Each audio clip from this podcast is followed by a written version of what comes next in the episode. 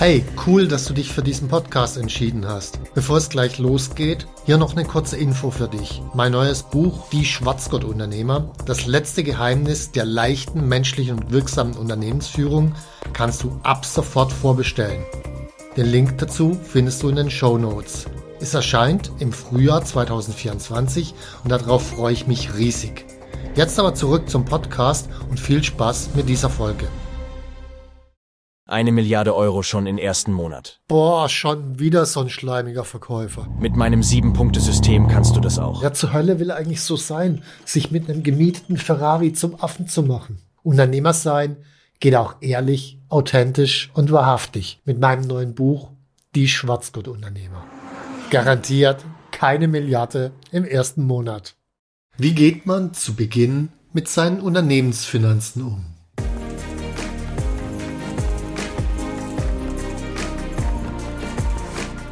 Hallo zusammen, ich bin Stefan Mehrath, Unternehmer, Bestseller-Autor und Unternehmercoach. Ich bin davon überzeugt, dass Unternehmersein die geilste Lebensform der Welt ist. In diesem Podcast möchte ich dich, wie meine jährlich über 1000 Seminarteilnehmer, dabei unterstützen, zum besten Unternehmer zu werden, der du sein kannst, zum Schwarzgurt-Unternehmer.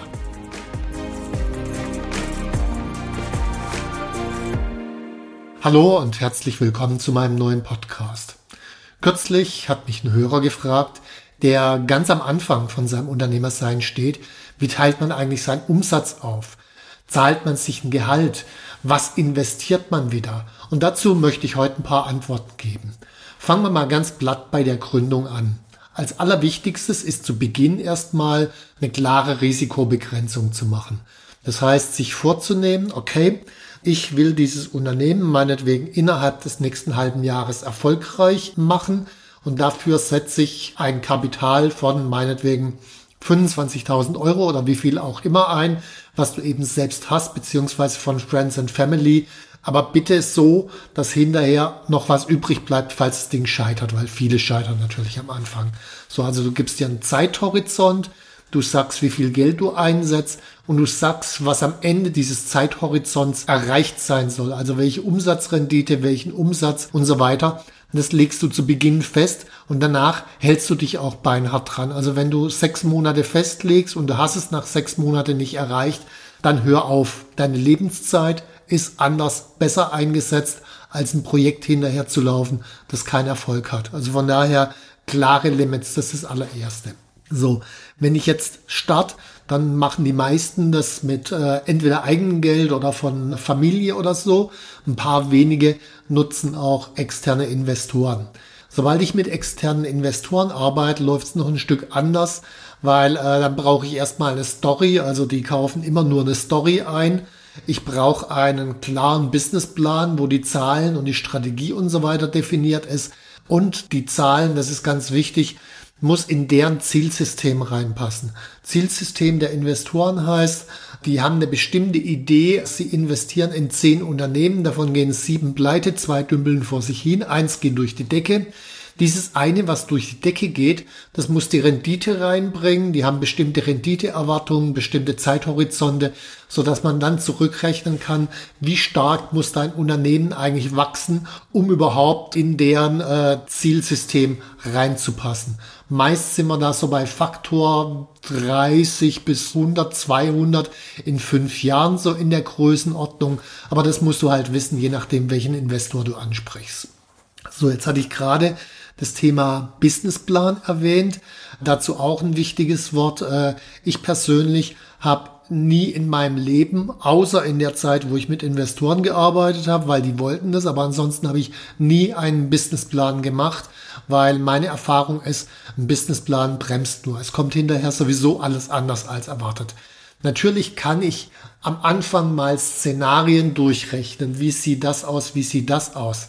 Aber entscheidend ist vielmehr, das Ganze agil in extrem enger Abstimmung mit dem Kunden zu machen. Also idealerweise ab Tag eins, wenn du die erste Idee hast und die Idee noch nicht mal richtig ausgegoren ist, mit Kunden zu sprechen und Feedback von Kunden zu bekommen.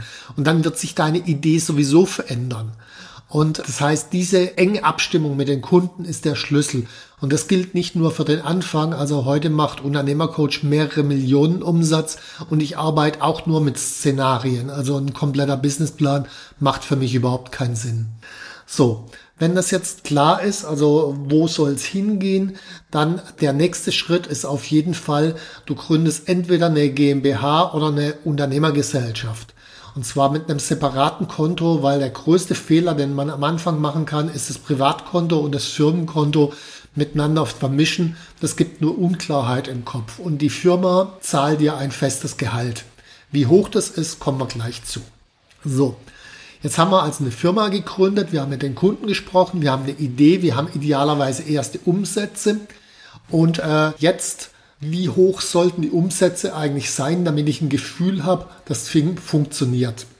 Und an der Stelle ist jetzt wichtig, alle Zahlen, die ich jetzt nenne, nachfolgend, sind netto ohne Mehrwertsteuer. Das heißt, die Mehrwertsteuer musst du logischerweise noch draufrechnen. Und auch wichtig, ich unterscheide jetzt an dieser Stelle zwischen Umsatz und Rohertrag. Also Rohertrag ist der Umsatz abzüglich Fremdleistungen, also externe Dienstleister und so weiter oder äh, freie Mitarbeiter und abzüglich Wareneinsatz. Also wenn du beispielsweise einen Computer verkaufst und teurer wieder verkaufst, dann wird es auch rausgerechnet. Das heißt, der Rohertrag ist das, was für dich erstmal übrig bleibt. So, und wie groß sollte der jetzt sein? Und da kriegen wahrscheinlich viele eine Schnappatmung. Aber meines Erachtens nach sollte der Rohertrag pro Person und Jahr 150 bis 200.000 Euro betragen. Wenn der drunter liegt, dann habe ich auf jeden Fall immer Probleme, kommen wir nachher ausführlicher zu. Also das sind Probleme wie, da muss ich halt entsprechend mehr Einsatz bringen oder ich habe permanenten Finanzmangel in meinem Unternehmen und so weiter. Das heißt, das erste Ziel ist diese Umsatzgröße beziehungsweise diese Rohertragsgröße von 150.000 bis 200.000 pro Person und Jahr überhaupt zu erwirtschaften. Das ist eine Frage der Strategie, ist eine Frage des Marketings, ist eine Frage der Preise und des Packagings. Also es gibt verschiedene Einflussgrößen, um daran zu arbeiten. Aber das ist die Zielgröße. So, wenn wir jetzt dieses Ergebnis reinholen, also diesen Rohertrag, ist die nächste Frage, wie teilen wir das denn dann auf? Und da mache ich mal zwei unterschiedliche Aufteilungen. Einmal, solange ich noch allein bin, weil das bin ich bei der Gründung meistens, dann sieht die Aufteilung folgendermaßen aus. Also zuallererst kommt 20% Gewinn in die Rücklage. Das heißt, von dem, was reinkommt, meinetwegen 200.000 Euro, werden 20 Prozent, also 40.000 Euro auf ein separates Konto gebucht. Das ist eine Rücklage und zwar so lang, bis auf dieser Rücklage mindestens eine finanzielle Reichweite von sechs Monaten ist. Finanzielle Reichweite heißt, wenn ein Umsatz morgen auf Null zurückgeht, wie lang kann das Unternehmen dann noch überleben? Einfach mal ausrechnen, dann hast du eine Vorstellung, wie viel auf diesem Rücklagenkonto drauf sein muss. Wichtig an der Stelle, sobald du einen zweiten Mitarbeiter einstellst, steigen natürlich die Kosten dramatisch und dann geht die finanzielle Reichweite, wird gleich wieder ein Stück größer. Das heißt, es kann durchaus auch auf mehr als sechs Monate am Anfang ansteigen, zumindest dann, wenn du wachsen willst. So 20 Prozent Gewinn bezogen auf den Rohertrag. Und dann muss ich je nach Gewerbesteuersatz und so weiter roundabout 9% Steuer ungefähr rechnen. Also habe ich 29 Prozent schon mal aufgeteilt. Dann etwa 30 Prozent werden das Unternehmergehalt und zwar da wiederum brutto. Das heißt, da geht dann noch deine Lohnsteuer und so weiter ab. Dann etwa von dem Rest, also wir haben dann noch übrig noch 41 Prozent, würde ich mindestens fünf bis zehn Prozent in die eigene Weiterentwicklung oder Coaching oder Mentoring oder irgendwas anderes, Seminare über Unternehmersein reinstecken, weil je schneller ich lerne, guter Unternehmer zu sein, desto schneller wächst auch das Unternehmen. Also fünf bis zehn Prozent als Größenordnung. Dann soll das Unternehmen relativ schnell nach oben kommen. Das heißt, Leute müssen dich kennenlernen. Ich würde etwa 15 bis 20 Prozent in den Bereich Marketing reinstecken. Also was weiß ich, AdWords, keine Ahnung, wie du Marketing machst. Aber dieser ganze Bereich, Website, alles das. Und äh, dann bleibt noch ein Rest übrig und der Rest ist dann noch übrig für meinetwegen Miete, Steuerberater, Versicherung, Telefon und was du sonst noch so alles brauchst. Das ist die Aufteilung, wenn du es allein machst. So machen wir mal eine Aufteilung. Wie sieht's aus, wenn du drei Mitarbeiter hast? So, jetzt erinnern wir uns, anvisierte Mindestgröße des Rohertrags war 150 bis 200.000 Euro pro Person und Jahr. Dann bist du da plus drei Mitarbeiter. Das heißt, dein Unternehmen sollte 600 bis 800.000 Euro Rohertrag erwirtschaften, wenn du drei Mitarbeiter hast. Da gehen dann wieder 20 Prozent Gewinn weg auf das separate Konto, bis die finanzielle Reichweite, die jetzt logischerweise gestiegen ist, also beziehungsweise der Betrag für die finanzielle Reichweite ist gestiegen. Logischerweise muss da auch mehr in das Rücklagenkonto rein. 9% Steuer, roundabout, vielleicht auch 10. So, dann Unternehmergehalt in der Größenordnung etwa noch 10%, auch da wieder brutto. 30% für die Mitarbeiter, auch da brutto. Dann wirst du immer wieder Mitarbeiter suchen müssen und äh, Mitarbeitersuche kostet durchaus Geld, vergessen die meisten. Äh, irgendwelche Anzeigen schalten, Zeitaufwand und so weiter und so weiter. Ich würde 5% in die Mitarbeitersuche investieren. 5% noch in die Weiterentwicklung. Da kommen allerdings deine Mitarbeiter mit rein in die Weiterentwicklung und etwa 10% in das Marketing und auch dann bleibt wieder ein Rest übrig für Miete, Steuerberater, Versicherung und so weiter. So, jetzt habe ich da mal zwei mögliche Standards, zwei mögliche Aufteilungen genannt und die Wahrheit ist, die meisten erreichen diesen Standard nicht.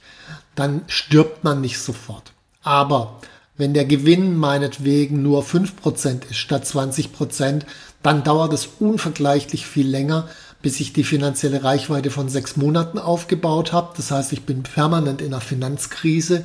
Sobald ich dann einen ersten, zweiten, dritten Mitarbeiter einstelle, komme ich noch mehr in die Finanzkrise oder ich muss wesentlich mehr arbeiten. Also es gibt eine ganze Menge von Problemen, die dann auftauchen. Irgendwann killt's ein, nicht gleich, aber wir wollen ja ein Stück sozusagen von dem Punkt, wo es uns killt, weg sein. Und deswegen diese Grenzwerte. So, die meisten erreichen den Standard nicht an zwei Stellen. Punkt eins ist, sie haben viel zu wenig Rohertrag sage ich gleich noch was zu. Punkt zwei ist, sie haben viel zu hohe Personalkosten. Bei Personalkosten, ähm, gut, das Ding muss halt effizienter werden, beziehungsweise der Rohertrag pro Personal, pro Mitarbeiter muss steigen. Aber dann anzufangen, darüber nachzudenken, oh, was kann ich denn ändern, wenn ich da nicht dran bin? Das ist der Schlüssel. Das heißt, der Standard dient dazu, dir zu sagen, wann fängst du an, drüber nachzudenken, was zu ändern. Die meisten fangen erst an nachzudenken, wenn der Gewinn bei Null ist oder drunter, das ist zu spät. Deswegen haben wir einen vergleichsweise hohen Gewinn, wobei viele sagen würden, der ist auch niedrig, also je nachdem, in welcher Branche man unterwegs ist. Aber äh, also ich brauche jedenfalls so einen Standard. So, jetzt wird sich der ein oder andere die Frage stellen, was mache ich denn, um den Rohertrag zu erhöhen? Naja gut, die Arbeit an der Strategie, die Arbeit interessanterweise am eigenen Selbstbewusstsein, weil oft trauen sich Gründer gar nicht die Preise zu nehmen, die sie nehmen könnten. Das Packaging, also wie verkaufe ich was? Verkaufe ich was nach Stunden, dann bin ich extrem vergleichbar. Oder verkaufe ich was nach Gesamtpreis? Dann bin ich nicht mehr ganz so vergleichbar. Also wie mache ich das Pricing? Also da gibt es verschiedene Stellschrauben. Wie man das macht, lernt man zum Beispiel beim äh, Seminar Neurostrategie von uns. Komme ich nachher gleich noch auf den Link, steht in den Show Notes. So, das war jetzt ein kurzer Abriss zu dem Thema Finanzen generell. Wer da noch mehr wissen will, auch für etwas größere Firmen, es gibt ein E-Book von mir, das ist kostenlos, findet sich bei Amazon oder auch in den Show Notes unten dran ist der Link sowohl zu dem Neurostrategie-Seminar als auch zu dem kostenlosen Finanz-E-Book von mir. So, damit sind wir schon wieder am Ende. Wenn dir der Podcast gefallen hat, dann hinterlass einfach ein Like oder empfehle den Podcast weiter. Herzlichen Dank dafür und bis zum nächsten Mal. Wenn dir mein Podcast gefallen hat, dann abonniere und like ihn doch einfach. Mein Ziel ist, dass du zum besten Unternehmer wirst, der du sein kannst. Zum Schwarzgurt-Unternehmer. Tschüss und bis zum nächsten Mal.